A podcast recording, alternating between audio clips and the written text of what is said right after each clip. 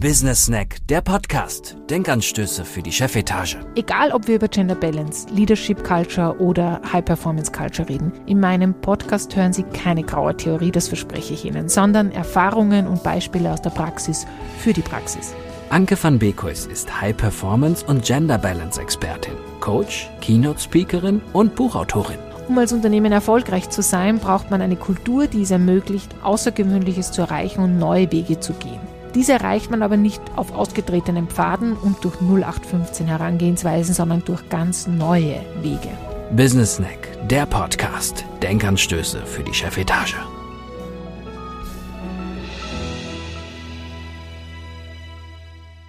Herzlich willkommen zu meinem Business Snack, der Podcast mit Denkanstößen für die Chefetage. Großartig, dass Sie wieder dabei sind. Freut mich total, dass Sie wieder reinhören. 2021 haben wir beschlossen, also wir, mein Team und ich, dass ich ein bisschen ähm, Inhalt biete zu Leadership und Führungskompetenz. Und heute haben wir den zweiten Teil, nämlich offene und transparente Kommunikation. Wie viel kann ich mir leisten? Als Führungskraft ist es überhaupt angebracht, hier offen und transparent zu kommunizieren? Auf das möchte ich gerne heute eingehen. Beim letzten Mal haben wir ja über aktiv zuhören, wahrnehmen, ähm, den anderen ernst nehmen gesprochen. Genau darüber geht's ähm, heute weiter. Also wie kann ich offen dran und transparent kommunizieren?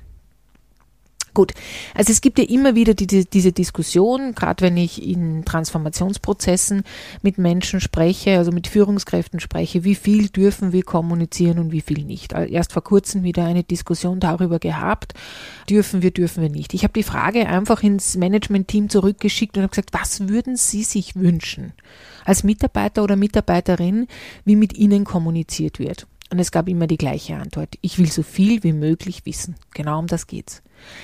Wir können noch so oft diskutieren, was ist richtig, was ist falsch, was soll man kommunizieren, was nicht.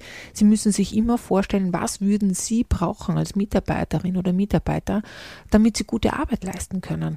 Und Null Kommunikation ist genau Null Motivation oder auch Spaß an der Sache, weil ich nicht mitleben darf in einer Organisation, die in Bewegung ist.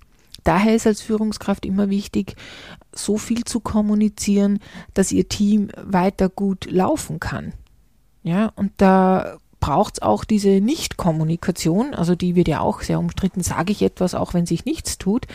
Ja, ganz besonders, dann sollten Sie auch was sagen. Also wenn Sie wissen, es tut sich nichts, zu sagen, Leute, ich kann im Moment nichts kommunizieren, weil auch nichts passiert. Gerade in Transformationsprozessen ist das sehr oft oder in Veränderungsprozessen oder Entwicklungsprozessen so, dass, äh, dass Unternehmer sagen, es tut sich gerade eh nichts in dem Projekt, also muss ich auch nichts kommunizieren oder Vorstände auch sagen, äh, da warten wir noch ab, bis wir die ersten Erfolge haben, die Quick Wins. Ja.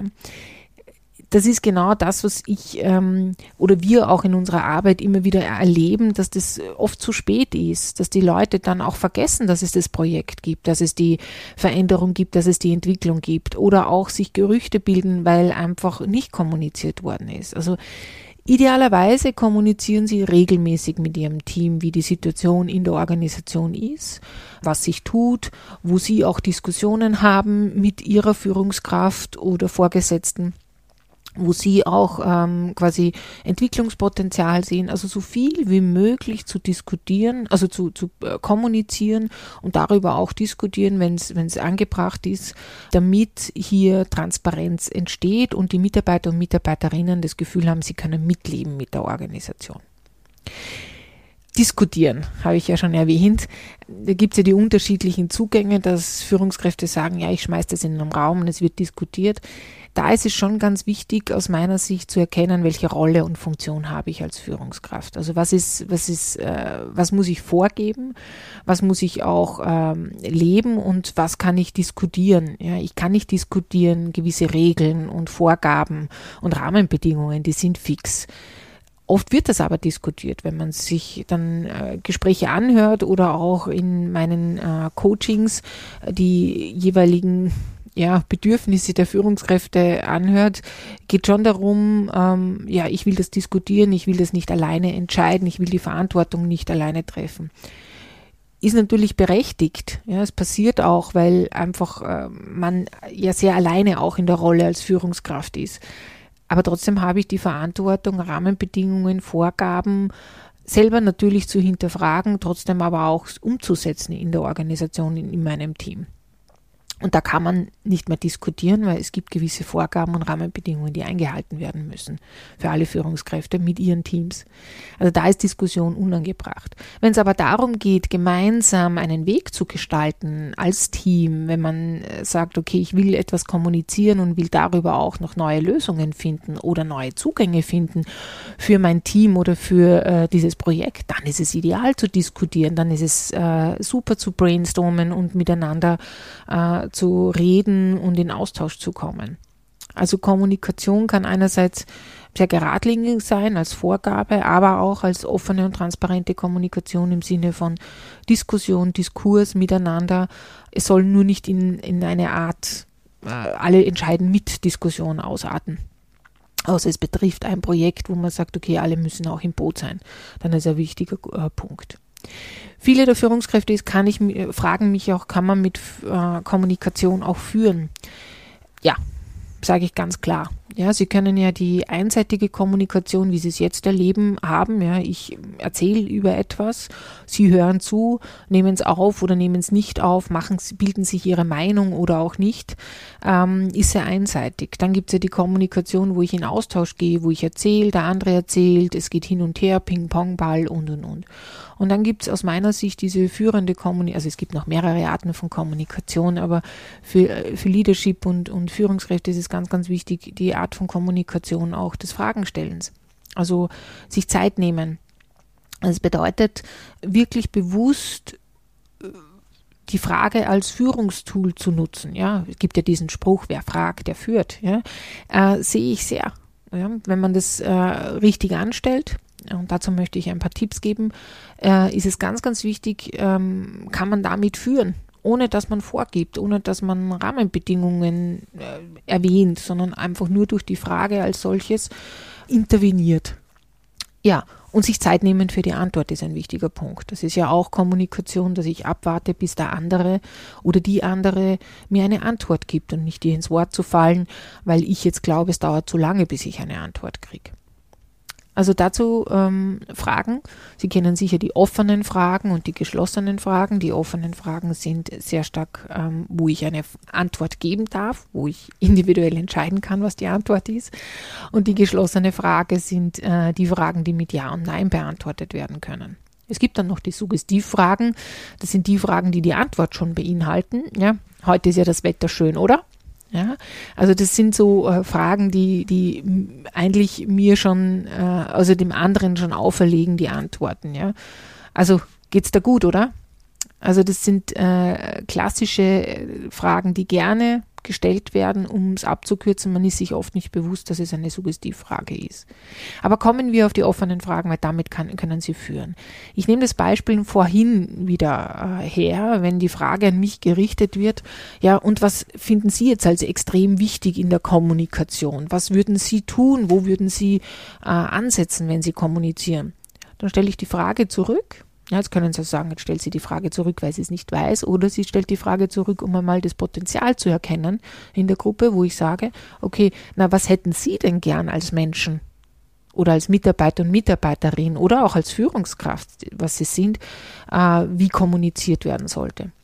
Und dann kommen die Antworten. Und interessanterweise sagen dann äh, fünf Personen das Gleiche. Und man sagt, okay, dann ist das vielleicht auch die Lösung. Und nicht nur die Lösung der Expertin oder des Experten, der eine Antwort auf die Frage gibt.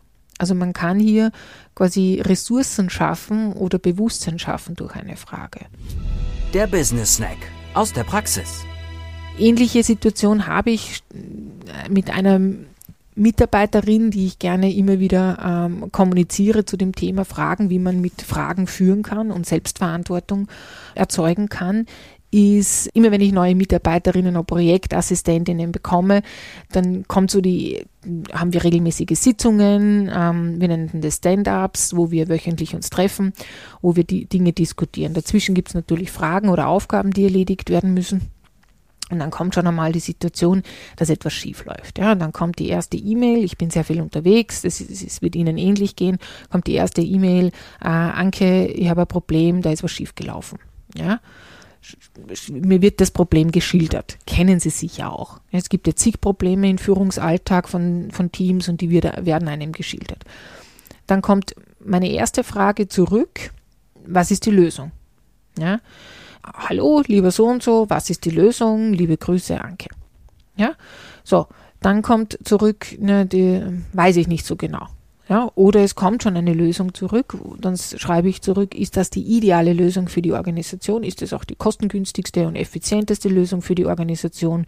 Und dann kommt zurück, naja, es gibt noch die Lösung und die Lösung. So, ja, drei Lösungen hätten wir jetzt schon. Perfekt, ideal. Welche davon würdest du nehmen? Wenn du es entscheiden müsstest, dann ähm, sagt die Person, schreibt die Person zurück, naja, die und die Lösung. Perfekt, nehmen wir. Ja? Ohne dass ich etwas vorgegeben habe, nur dass ich Fragen gestellt habe, ist die Person auf die Lösung gekommen. Das Ganze spielt sich natürlich eine Woche später wieder ab, wieder ein Problem. Ich schreibe wieder zurück, was ist die Lösung? Äh, Mitarbeiterin äh, oder Mitarbeiter schreibt zurück die und die Lösungen. Äh, ich schreibe wieder zurück, ist das das Beste für die Organisation äh, oder effizienteste? Äh, Mitarbeiterin, Mitarbeiter schreibt zurück die und die Fälle. Ähm, was würden Sie nehmen oder was würdest du nehmen? Das und das. So, Spielchen noch einmal. Dann kommt äh, die dritte Woche oder vierte Woche und dann kommt, ähm, Anke, habt das Problem, hab die und die Lösung ja, dann schreibe ich zurück, was ist die ideale Lösung für die Organisation? Dann schreibt die, also hast du alle bedacht, alle Lösungen? Ja, habe ich. Gut, was ist die ideale Lösung? Die und die? Okay, danke. Nehmen wir. So, also das heißt, im Idealfall passiert es mir irgendwann einmal, dass meine Mitarbeiterinnen und Mitarbeiter, gerade wenn sie neu waren und merken, sie dürfen sehr viel entscheiden, dass sie zum Schluss nur mehr schreiben, wir hatten das Problem, das ist die Lösung, alles schon erledigt. Ja, Manchmal ist es sogar so, dass ich gar nichts mehr erfahre, ja, was die, das Problem war und die Lösung war. Dann ist es schon zu sehr selbst geführt, wo ich äh, immer wieder einschreite und sage, dafür gibt es ein Stand-up-Meeting, wo wir darüber diskutieren, was ist passiert oder nicht passiert. Sie sehen an diesem kurzen Beispiel, wie man mit Fragen führen kann, ohne dass man Antworten gibt. Ich könnte natürlich jetzt die Antwort sagen, das oder das wäre gut, das oder das wäre gut. Aber das ist genau das, was, was, was ich immer sage ich arbeite nicht mit den Leuten, sondern ich gebe vor. Ja, und sie sind äh, Ausführende. Ich will ja aber Mitarbeiter und Mitarbeiterinnen haben, die selber nachdenken, die mir mehr Lösungen bringen und nicht die Probleme bringen.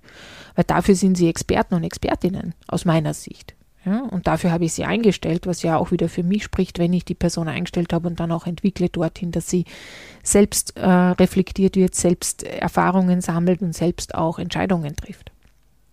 Also so, man, so kann man mit Fragen führen und auch mit Kommunikation führen, indem ich den Spielraum lasse. Das Ganze kann eben virtuell stattfinden. Das Ganze kann äh, auf Distanz stattfinden per E-Mail oder per Telefon und das Ganze kann, kann persönlich stattfinden.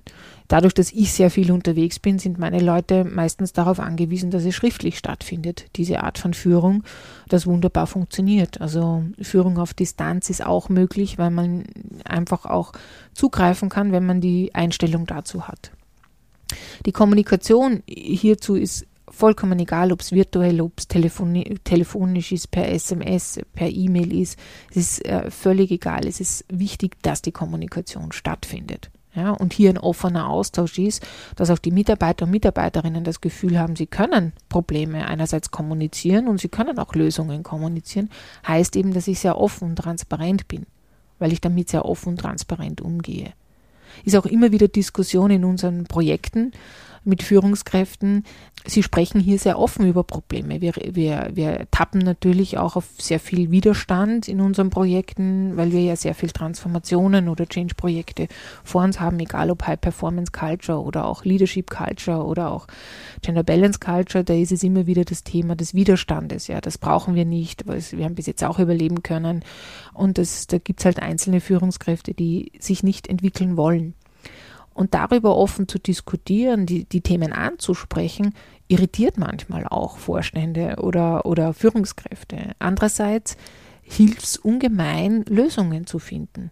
Weil wenn man die Person anspricht, wo vorher die Kultur war in einer Organisation, alles zu verheimlichen und den Teppich zu kehren, aber die Person anspricht, mit der Person in Austausch geht, merkt man sehr oft, dass alte Verletzungen da sind, dass die Person nicht unbegründet in Widerstand geht, sondern dass sie einfach auch Themen hat. ja, Themen mit der Organisation hat im Sinne von Vergangenheitsbewältigung, frühere Führungskräfte, die nicht offen und transparent waren.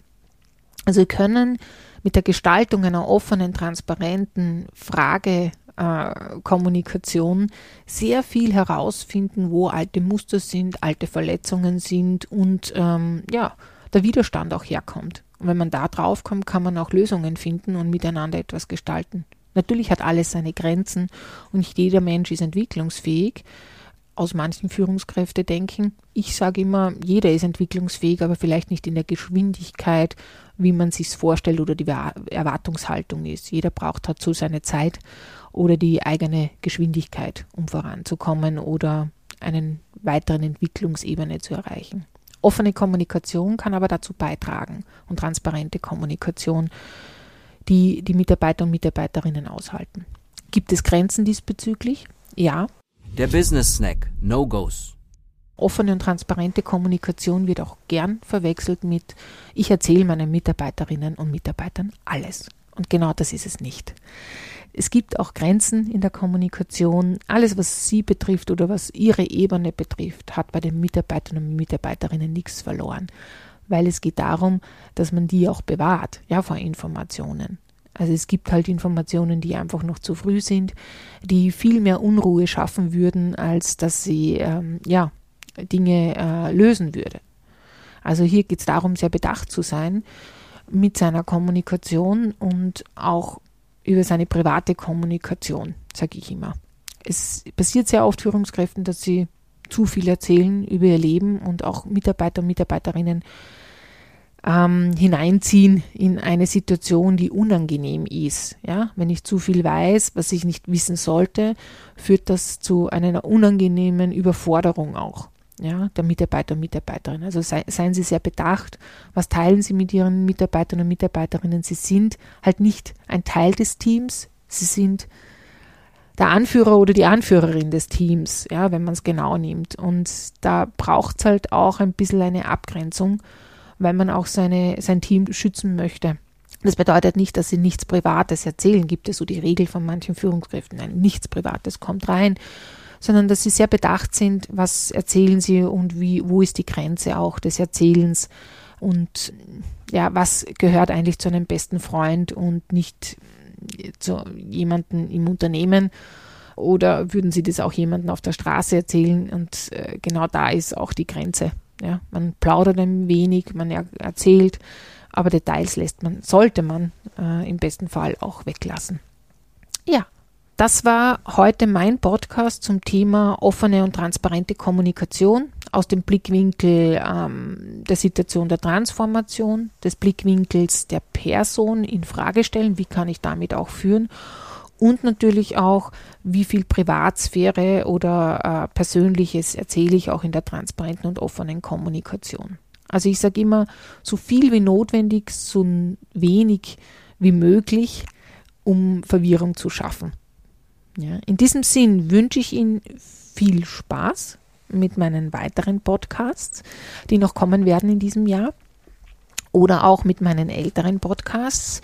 Ähm, es ist alles noch in der Zeit, sag ich, was Sie sich anhören können äh, von unterschiedlichen Sichtweisen. Es gibt auch ein paar Interviews, die ich geführt habe. Das wird dieses Jahr vielleicht auch wieder passieren. Aber viel Spaß auf alle Fälle beim Nachdenken und auf Wiederhören. Business Snack, der Podcast. Denkanstöße für die Chefetage. Mit Anke van Beekhuis. Übrigens, nach dem Snack ist vor dem Snack. Anke van Beekhuis neues Buch ist da. Der Titel Führungsinstinkt, warum Führungserfolg auch Bauchsache ist. Jetzt reinschauen und bestellen unter www.beekuis.at slash Publikation.